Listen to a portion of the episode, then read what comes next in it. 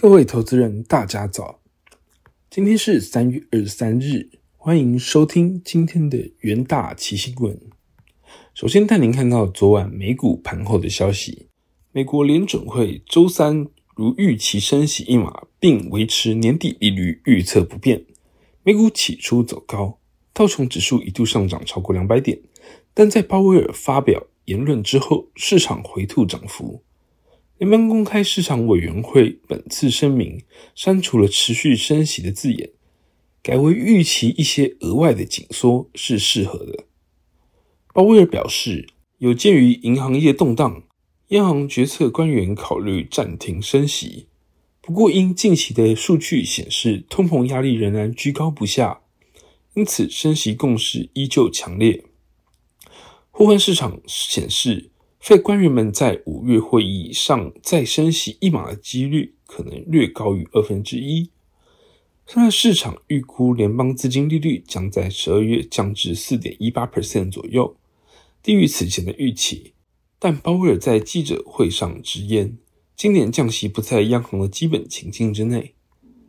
另一方面，耶伦周三出席参议院听证会表示，拜登政府专注于稳定银行体系。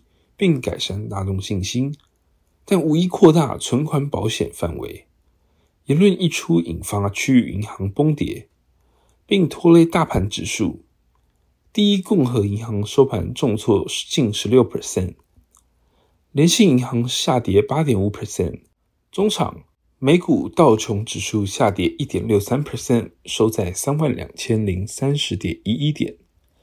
标普五百指数下跌一点六五 percent，收在三千九百三十六点九七点。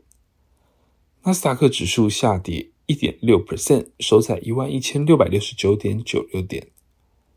费城半导体指数下跌零点八一 percent，收在三千零九十一点七一点。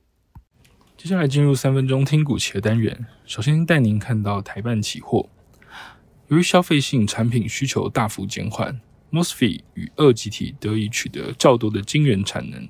此外，台办与联电合作开发的四十伏特 Mosfet 已经开始进入量产的阶段。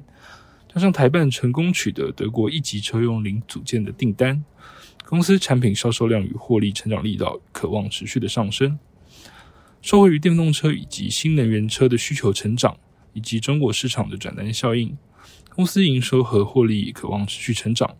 三月二十二日，台办期货上涨九点九五 percent，期价尝试上扬攻上涨停。接下来看到东元期货，随着欧美领先世界各国持续推进马达能效的基准，北美油气产业电气化持续的推进，渴望带动东元机电事业群在未来三年持续成长。加上过去两年因为疫情以及风控的关系受影响的中国市场，在解封之后，渴望带动东源于中国市场的表现。东源将持续受惠于电厂及储能以及离岸风电变电站的开发，带动智慧能源事业群营收以及获利持续的成长。三月二十二日，东源期货上涨四点五三 percent，起价突破盘整区间，再创新高。强势股息部分可以留意广达期货。广达长期琢磨于伺服器的产品，北美四大 CSP 业者都是客户。近期在 ChatGPT 效应带动之下，AI 相关应用订单持续的成长。广达长期与品牌及云端客户合作，并逐年提升技术能力，其 AI 伺服器营收比重不比同业低。在 ChatGPT 带动之下，伺服器业务仍可维持长期的成长趋势，公司营运有望持续上升。三月十二日，广达期货上涨一点七九 percent，期价延续多方上涨的格局。最后看到弱势股期部分，可以留意中钢期货。经济部电价费率审议会日前决议将电价调涨，自四月一日起，产业高压、特高压用电大户将调涨十七 percent。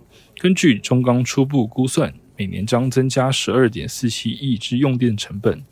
若未来钢市买盘回升的状况不如预期，公司恐怕难以将电费成本的转嫁。钢铁产业除了供给面面临压力之之外，中国在解封后刚需回升的状况不如预期，也导致公司营运承压。